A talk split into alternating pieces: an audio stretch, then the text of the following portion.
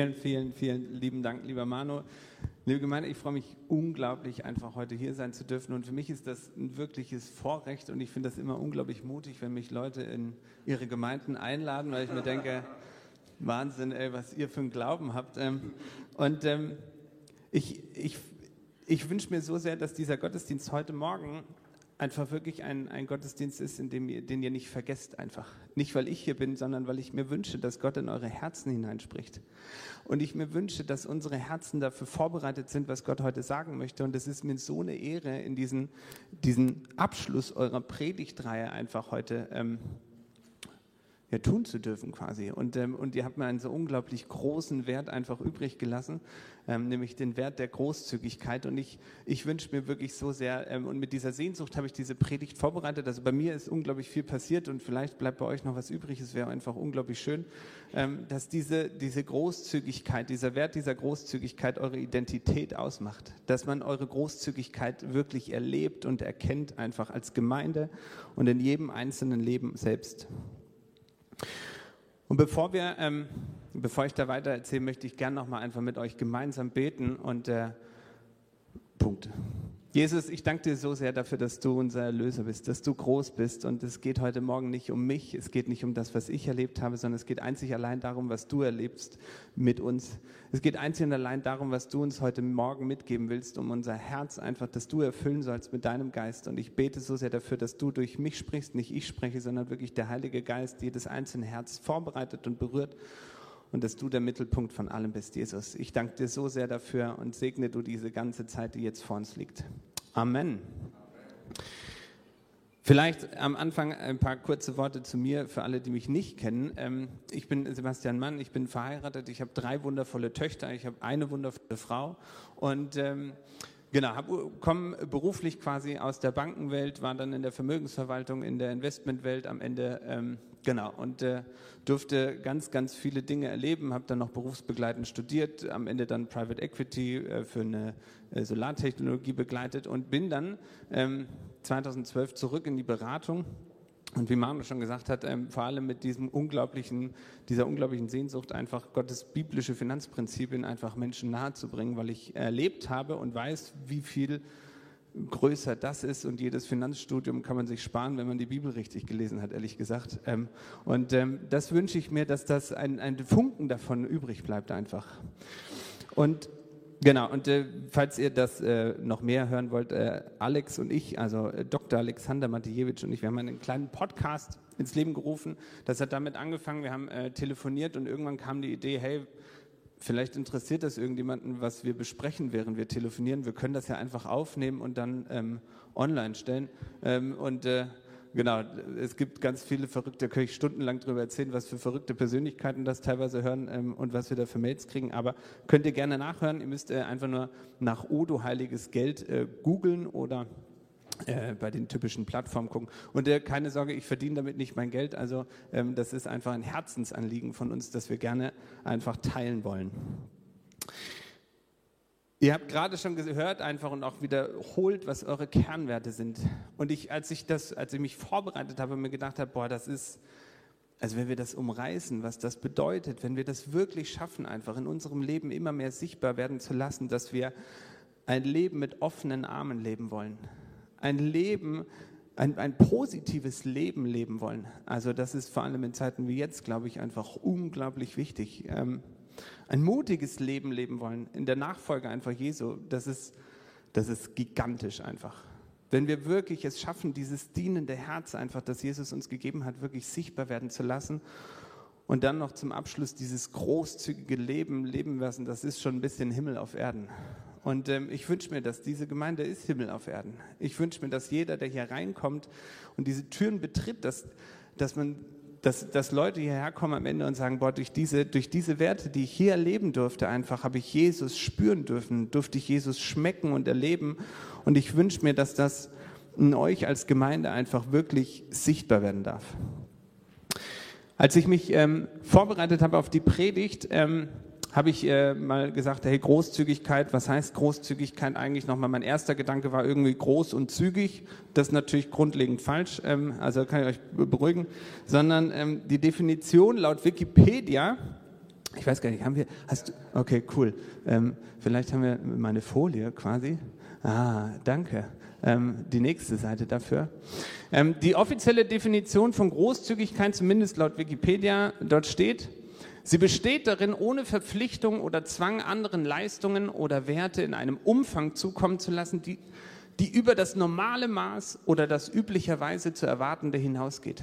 Im Allgemeinen gilt Großzügigkeit auch nicht als kalkuliert taktisches Verhalten, das mit adäquaten Gegenleistungen rechnet oder diese herbeiführen will. Das schließt aber nicht aus, dass solche Gegenleistungen erbracht werden oder üblich sind. Ich habe den Text öfters gelesen. Ähm, ich versuche euch das äh, abzunehmen, jetzt ähm, darüber nachzudenken.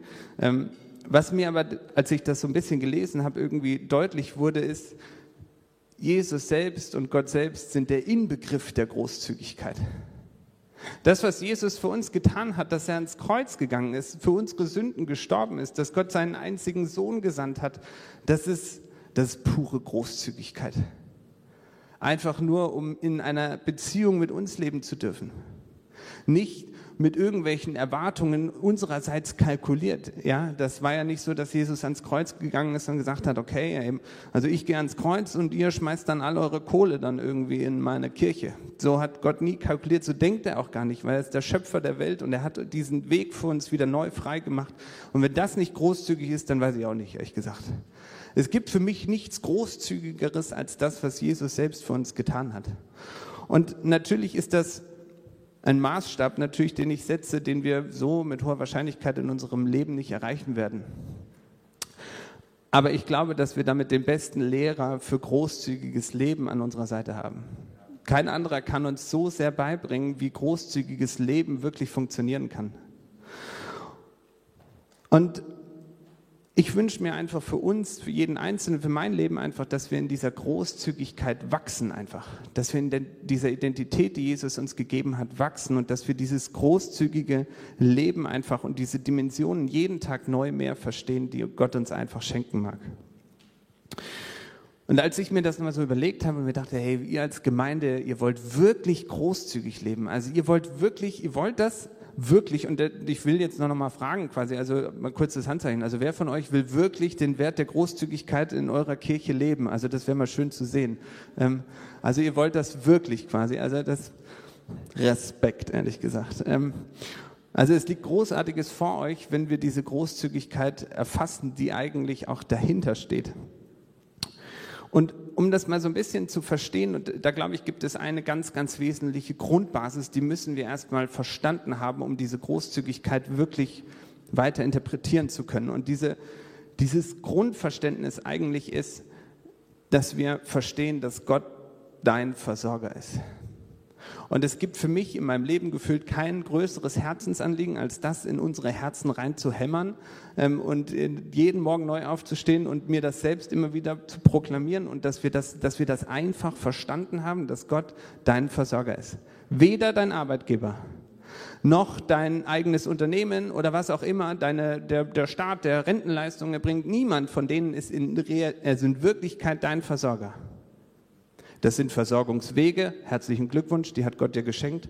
Aber niemals sind diese Dinge deine Versorgung. Nichts, was wir anbeten können, sondern einzig und allein Gott will dich versorgen. Und warum bin ich mir darüber so unglaublich sicher? Weil es Jesus selbst gesagt hat. Und ich mag mal, dass ihr einfach, ähm, schließt einfach gern die Augen und hört einfach nur zu, was Jesus euch heute Morgen auch ganz wirklich als Grundlage mitgeben will. In Matthäus 6 sagt Jesus, Deshalb sage ich euch, macht euch keine Sorgen um das, was ihr an Essen und Trinken zum Leben und an Kleidung für euren Körper braucht. Ist das Leben nicht viel wichtiger als die Nahrung und ist der Körper nicht viel wichtiger als die Kleidung? Seht euch die Vögel an, sie säen nicht, sie ernten nicht, sie sammeln keine Vorräte und euer Vater im Himmel ernährt sie doch. Seid ihr nicht viel mehr wert als sie? Wer von euch kann durch, dass er sich Sorgen macht, sein Leben auch nur um eine einzige Stunde verlängern? Und warum macht ihr euch Sorgen um eure Kleidung? Seht euch die Lilien auf dem Feld an und lernt von ihnen. Sie wachsen, ohne sich abzumühen und ohne zu spinnen und zu weben. Und doch sage ich euch, sogar Salomo in all seiner Pracht war nicht so schön gekleidet wie eine von ihnen. wenn Gott die Feldblumen, die heute blühen und morgen ins Feuer geworfen werden, so herrlich kleidet, wird er sich dann nicht erst recht um euch kümmern, ihr Kleingläubigen? Macht euch also keine Sorgen, fragt nicht, was sollen wir essen, was sollen wir trinken, was sollen wir anziehen, denn um diese Dinge geht es den Heiden, die Gott nicht kennen. Euer Vater im Himmel aber weiß, dass ihr, was ihr alles braucht. Es soll euch zuerst um Gottes Reich und Gottes Gerechtigkeit gehen, dann wird er euch das Übrige alles dazugeben. Macht euch keine Sorgen um den nächsten Tag. Der nächste Tag wird sich für sich selbst sorgen. Es genügt, dass jeder Tag seine eigene Last mit sich bringt. Jesus wünscht sich so sehr für uns, dass wir verstehen, dass er unser Versorger ist, dass Gott unser Versorger ist. Und ganz ehrlich, wisst ihr was? der Schöpfer des Universums, okay, der hat den ganzen Laden hier geschaffen, okay. Für den ist es ein leichtes, Berge zu versetzen. Und manchmal zweifeln wir daran, dass er uns versorgen kann. Das ist gigantisch verrückt, was wir manchmal machen. Jesus wünscht sich, dass wir in dieser Identität leben, jeden Tag neu, dass er unser Versorger ist. Und er wünscht sich, dass wir diese, dieses Verständnis wirklich realisieren, dass wir darin wachsen. Und ganz ehrlich, lasst uns gemeinsam heute rausgehen. Komm, gehen wir mit der U-Bahn, gehen wir in die Stadt und gehen zu den Leuten hin und sagen, hey, wisst ihr was, ich habe den Versorger deines Lebens gefunden. Also wenn das in ein, und das ist so verrückt, wir sind eins der reichsten Länder dieser Welt. Es ist so gigantisch irre einfach, was wir, was wir für einen komischen Synapsenfasching manchmal irgendwie betreiben und wie völlig verquert wir die Welt manchmal sehen. Und Jesus sagt uns so klar, hey, hör einfach auf damit. Ich will dein Versorger sein. Ich will, dass du in meiner Identität als Kind Gottes lebst. Und guck mal, heute, ich meine, das ist spannend, egal wann ich, also ich mache das jetzt seit 2012 wirklich inbrünstig und es ist egal, wann ich das mache. Es gibt immer irgendwelche aktuellen Themen, die uns bewegen, dass wir doch wieder Sorgen haben sollten. Also aktuell, Freunde, euch habt ihr das noch nicht mitgekriegt, aber wir haben einen kleinen Krieg in Europa. So, wir haben Energiepreissteigerungen, wir haben hohe Inflation, ja, wir haben Angst vor Rezession, vielleicht haben wir Angst um unseren Arbeitsplatz wieder mehr denn je. Freunde, es gibt genug Gründe, warum wir Sorgen haben könnten, jeden Tag aufs Neue. Und dann kommt Jesus und bringt so einen Hammer und sagt einfach, hör einfach auf, lass es einfach. Das macht überhaupt keinen Sinn, was du da machst. Diese Sorgen, diese Ängste. Du wirst nicht mal eine einzige Stunde länger leben, selbst wenn du dir diese Sorgen machst. Und ich wünsche mir, dass wir dieses, dieses Verständnis, dieses, diese, dieses unglaublich verrückte Angebot hier auf Erden, also Gott will die Herrlichkeit hier auf Erden wirklich sichtbar werden lassen, dass wir das annehmen für uns. Und ich glaube, dass diese, diese echte Großzügigkeit, hinter der wir her sind, diese echte göttliche Großzügigkeit, die uns antreibt, einfach wirklich, dass wir die nur erreichen können, wenn wir diese Versorgungszusage wirklich in uns aufsaugen und jeden Tag neu darin wachsen. Nur dann können wir aus dieser Identität heraus als Kind Gottes wirklich Großzügigkeit leben. Und es mag jetzt irgendwie alles steil klingen und ich sehe schon die ersten Fragezeichen irgendwie über euch drüber schweben, die dann sagen, hey, mach mal langsam irgendwie, Junge, das ist ein bisschen hart, was du hier irgendwie austeilst. Es gibt echt auch Menschen hier, die sitzen hier und äh, die haben nicht so viel, die haben nicht so viel und guck mal in die Welt raus. Da gibt es echt Leute, die haben wirklich gar nichts irgendwie. Also für alle, die hier sind, und es tut mir total leid, die Chancen, dass du zu den 10% der reichsten Menschen dieser Welt gehörst, ist ungefähr bei 100 Prozent die Chancen darauf, dass wir sogar zu den 5 bzw. 1 Prozent der reichsten Menschen dieser Welt gehören, ist bei 95 Prozent. Und äh, wenn du das verstanden hast, dann lies gerne nochmal solche Abschnitte in der Bibel, wie ein Reicher hat es schwerer in den Himmel zu kommen als ein Kamel durchs Nadelöhr. Oder auch das Gleichnis vom Bauern, so, der sich selbst quasi an erste Stelle gestellt hat, der seine Pläne geschmiedet hat quasi und dachte, er hat es jetzt endlich geschafft. Wenn du nur genug Immobilien besitzt, dein Depot groß genug werden lässt, dann hast du es endlich geschafft, kannst dich zur Ruhe setzen, kannst endlich auf Malle chillen, dein Leben lang quasi und hast endlich weltlichen Reichtum erlangt. Und dann sagt Jesus, du Dödel, du hast leider verpasst, dass du morgen schon nicht mehr existierst. In dieser Identität wünsche ich mir, muss keiner von uns leben. Jesus hat gesagt, mach's einfach nicht. Das ist das Einfachste der Welt, tu es einfach nicht. Da ist jeder, jeder Joggingversuch, jeder, Marathonversuch anstrengender, als diese Versorgungszusage Gottes einfach anzunehmen. Und was immer so sein wird, das kann ich dich beruhigen, es wird immer Menschen um dich herum geben, die werden mehr haben, okay? Die werden materiell, finanziell immer mehr haben als du. Ein schöneres Haus, schöneres Auto, ähm, mehr Verdienst, ja, was auch immer, das mag alles möglich sein, aber darum geht es Jesus nicht. Jesus hat nicht gesagt, ich werde dich beschenken mit acht Teslern und vier Häusern und ich werde für jeden irgendwie sorgen, dass du immer 120.000 Euro auf dem Tagesgeldkonto liegen hast. Das steht da nirgends, okay? Da steht drin, ich werde dich versorgen mit allem, was du brauchst. Und das Spannende ist, auch wenn es um diese Großzügigkeit geht, ist mir Paulus eingefallen. Paulus selbst hat in der Apostelgeschichte, ich liebe die Apostelgeschichte, ähm, müsst ihr wissen, ähm, im, ähm, in Kapitel 20 etwas gesagt und es gibt ihm einen Vorspann zu dem, was er dort sagt. Und das, glaube ich, ist unglaublich wichtig, dass wir verstehen, wie wichtig Paulus es war, das seinen Menschen, denen er gerade Zeit verbracht hatte, mitzugeben. Denn Paulus war gerade unterwegs mit Menschen, die er für Jesus gewonnen hat, was ja schon mal per se großartig ist. Und er hat unglaublich viel Zeit mit denen verbracht und sie unterrichtet in diesem Glaubensleben und er war gerade auf dem Weg nach Rom. Und Paulus war sich sicher, dass er die Menschen jetzt verlässt und nie wieder sehen wird. Er war sich völlig im Klaren, dass Gott ihm gesagt hat, hey Junge, es tut mir leid, du bist ein großartiges Kind Gottes, aber du wirst jetzt richtig leiden und du wirst auch sterben. In dieser Identität hat er diesen Menschen, mit denen er gerade unterwegs war, etwas zugesagt. Es kam etwas anders, als Paulus sich das vorgestellt hatte. Es war alles ein bisschen zeitlich verzögert, aber nichtsdestotrotz hat er diese Menschen nie wieder gesehen. Und ich habe mir vorgestellt, boah, wenn ich mit Manu unterwegs bin, okay, und ich weiß irgendwie, hey Manu, wir sehen uns nie wieder. Das wird das letzte Mal sein, dass ich dich sehen werde.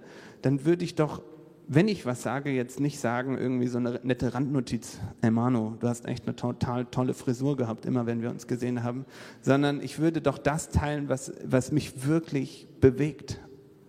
Ich würde doch mein Herzensanliegen nochmal hineingeben wollen. Und das tut Paulus auch. Und in Apostelgeschichte 2025 lesen wir, und noch etwas muss ich euch sagen, euch und allen anderen,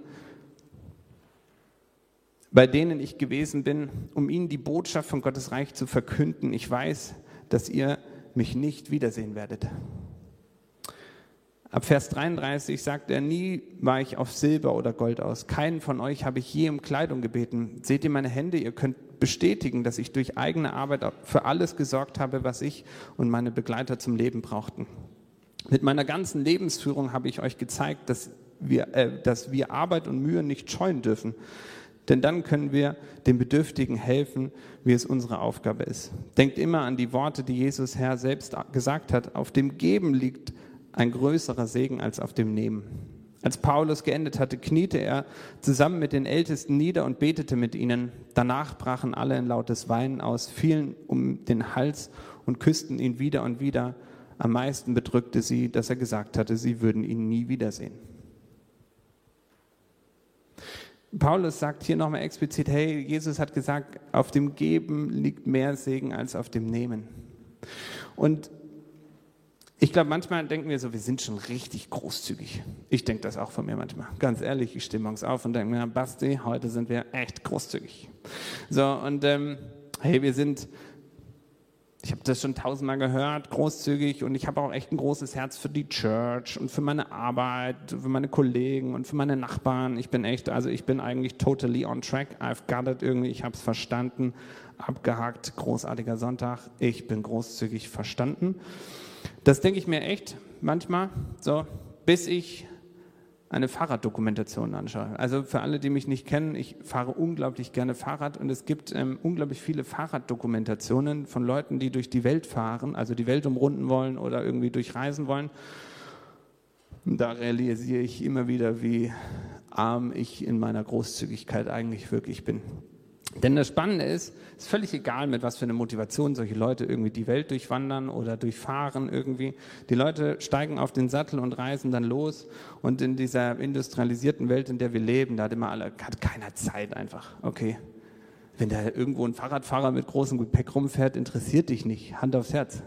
Ist dir doch völlig Latte. So.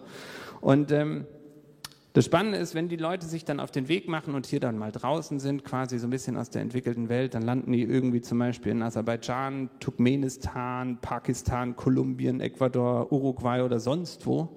und erleben dort pure Großzügigkeit. Und das beschämt mich jedes Mal aufs Neue. Und wenn ihr dann, da, da passieren dann immer so Szenen wie, dass da so ein LKW-Fahrer anhält neben dem Fahrradfahrer und sein Mittagessen mit ihm teilt. Das sind die, also mit Abstand sogar teilweise die ärmsten Regionen dieser Welt.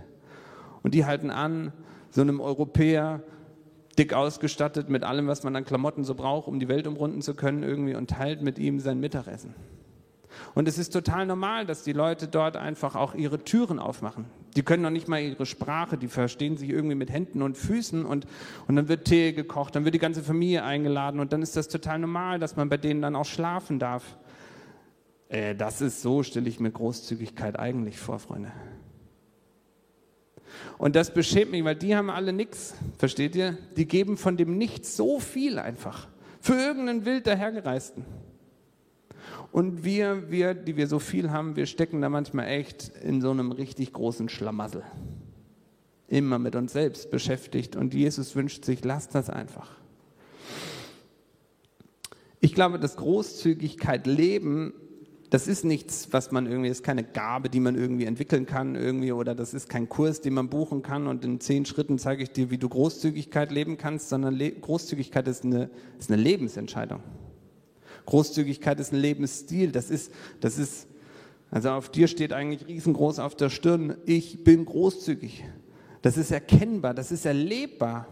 Und ich wünsche mir, dass diese, dieser Kernwert, den ihr euch als Gemeinde wirklich, wirklich ernst genommen habt, wo ihr gesagt habt, hey, das soll unsere Identität ausmachen, dass das wirklich erlebbar wird.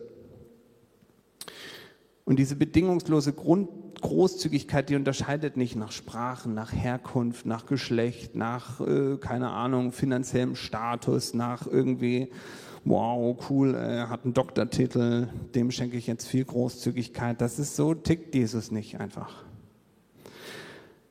Es ist so völlig egal einfach, wem wir begegnen, weil jeder, dem wir begegnen, ist ein geliebtes Kind Gottes einfach. Und Jesus wünscht sich, dass wir allen diese pure Großzügigkeit entgegenbringen.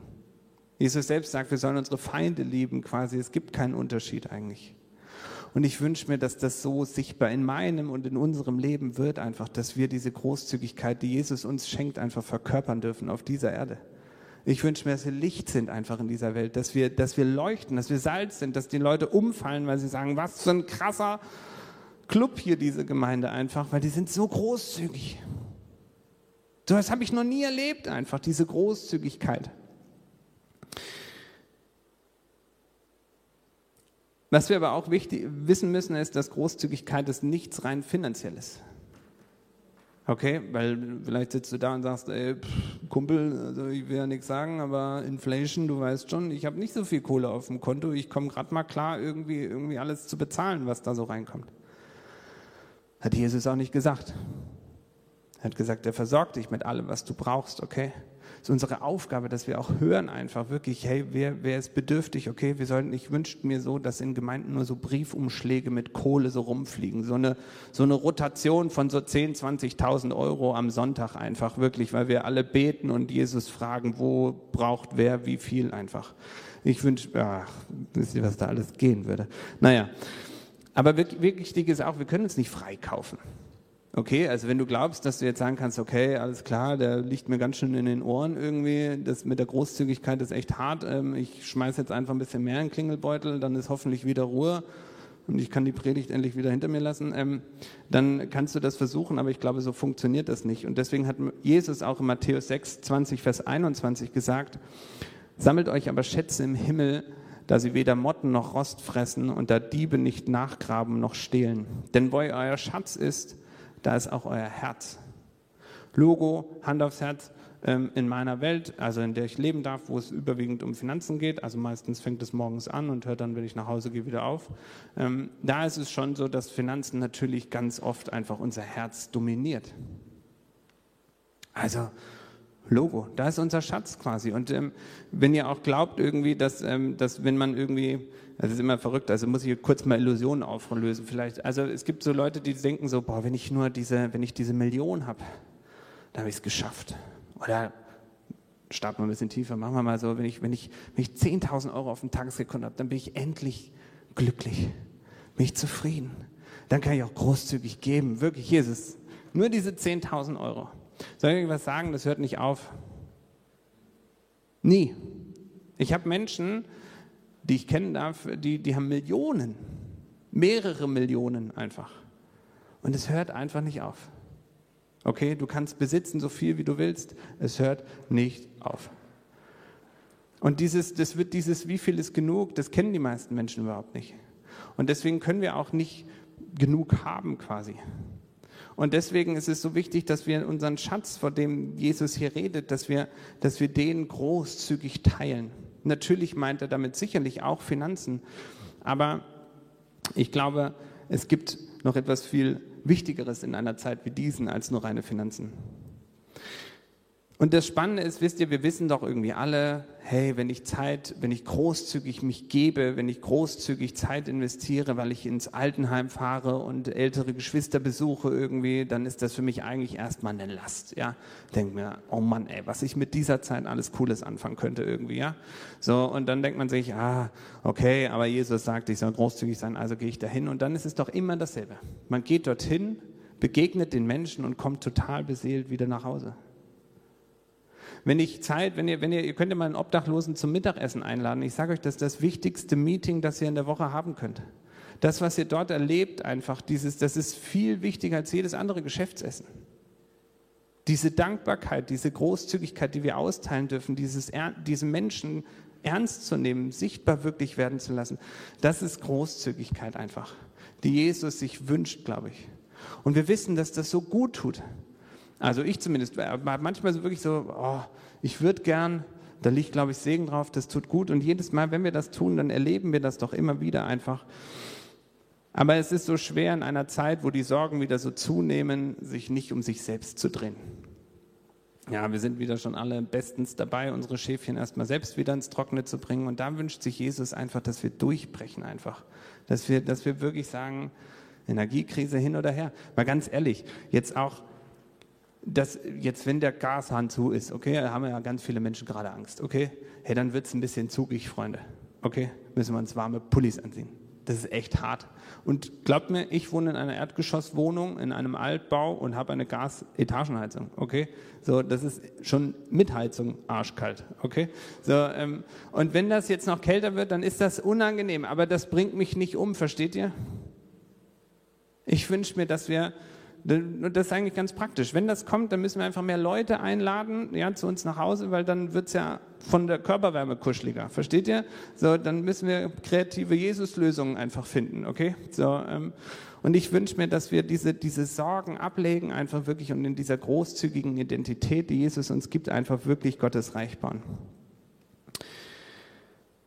Das Spannende ist, das ist, ähm, jetzt wird es ein bisschen politisch. Freunde, und ich will da gar nicht so provozieren, aber das, es gibt ein klitzekleines Problem. Wir leben in einer Zeit des Whatever it takes.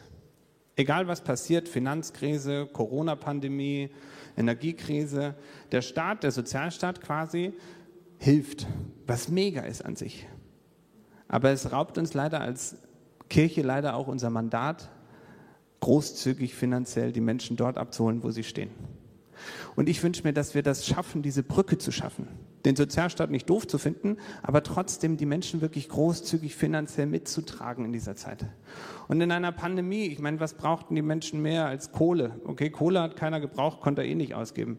So, ähm, das, was die Menschen brauchen, ist, ist Zeit, ist persönliche Beziehung, ist, ist wirklich erlebbare Begegnung mit Jesus einfach durch uns, weil wir diese Zeit großzügig investieren in die Menschen.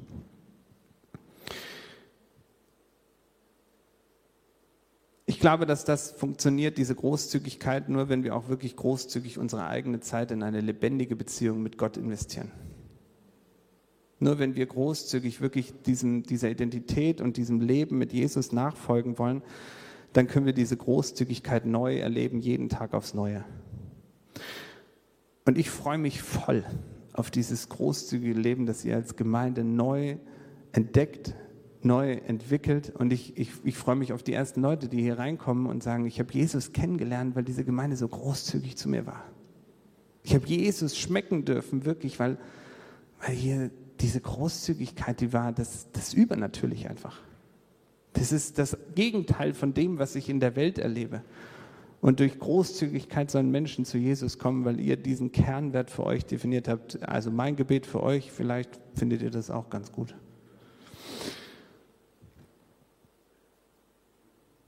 Und bei all dem gibt es jemanden, der ähm, mich mit Blick auf die Predigt heute auch nochmal ganz neu wirklich geprägt hat. Und das wünsche ich mir, dass wir das, dass wir das verstehen quasi. Ähm, und das ist Dietrich Bonhoeffer. Ähm, du kannst gern schon nach vorne kommen quasi. Dietrich Bonhoeffer hat gesagt, im normalen Leben wird es einem oft gar nicht bewusst, dass der Mensch überhaupt unendlich viel mehr empfängt, als er gibt. Und dass Dankbarkeit das Leben erst richtig reich macht. Man überschätzt recht leicht das eigene Wirken und Tun in seiner Wichtigkeit gegenüber dem, was man nur durch andere geworden ist. Jesus hat so viel für dich, für mich getan einfach. Jesus hat uns freigekauft. Jesus hat diese, diese Versorgungszusage uns gebracht. Das ist verrückt, das ist eines der schlimmsten Werkzeuge, die der Teufel vor allem in der entwickelten, industrialisierten Welt überhaupt benutzt, diese Angst, Wohlstand zu verlieren.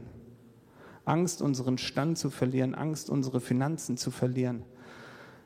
Wenn ich mit Menschen zusammensitze, dann kommt oft so dieser Gedanke, hey, ich will auf jeden Fall Sicherheit. Ich will mein Geld sicher investiert wissen. Hey Freunde, es gibt keine Sicherheit auf dieser Erde. Nichts auf dieser Welt ist sicher. Es ist eine Illusion zu glauben, dass, dass wir Sicherheit irgendwie weltlich organisiert bekommen. Die einzige Sicherheit, die ich für mein Leben habe und mir wünsche für euch, ist, dass, dass ihr diese Sicherheit, dass Gott euer Versorger ist, dass er, euer, dass er eine echte Beziehung mit euch haben will, dass ihr diese Sicherheit in eurem Leben annehmt. Und aus dieser Sicherheit heraus Großzügigkeit empfangt. Großzügigkeit, die ihr großzügig teilen dürft mit den Menschen, die Gott euch anvertraut. Und ich, ich mag dich heute einladen, wirklich diese Entscheidung wirklich vielleicht auch zu erneuern oder nochmal neu zu treffen in deinem Leben. Ich mag dich wirklich herausfordern und dich darum einladen, wirklich zu prüfen, hey, muss ich diesen Bund vielleicht mit Jesus heute nochmal neu schließen? Ist es dran, einfach wirklich diese, diese Versorgungszusage nochmal neu in meinem Leben einfach anzunehmen und aus dieser Großzügigkeit, die er mir entgegengebracht hat, wirklich zu leuchten. Und ich würde mir wünschen, einfach wirklich, dass wir, dass wir das jetzt gemeinsam machen. Keine Panik, soll jetzt hier nicht vorlaufen, sondern ich, ich wünsche mir einfach, schließt einfach die Augen und ich möchte gerne für jeden, der das heute Morgen wieder neu für sich entscheiden möchte, diese, diese finanziellen Sorgen wirklich abzulegen und auch alle Sorgen einfach an sich einfach wirklich abzulegen, die uns jeden Tag neu plagen. Und dass wir uns in diese Identität in Jesus stellen, einfach wirklich. Jesus, ich bin dir so sehr dankbar einfach für jedes einzelne Herz, das heute Morgen hier ist. Ich bin dir so sehr dankbar einfach wirklich dafür, dass du uns bedingungslos liebst und freigekauft hast durch deinen Tod. Jesus, ich bete dafür, dass du unsere Herzen wirklich weit machst und aufmachst, dass du hineinkommst in deiner Identität einfach und dass wir all die Sorgen und Ängste, die unser Leben jeden Tag neu prägen, einfach wirklich wegnimmst. Ich bete so sehr dafür, dass deine Identität in unser Leben hineinkommt.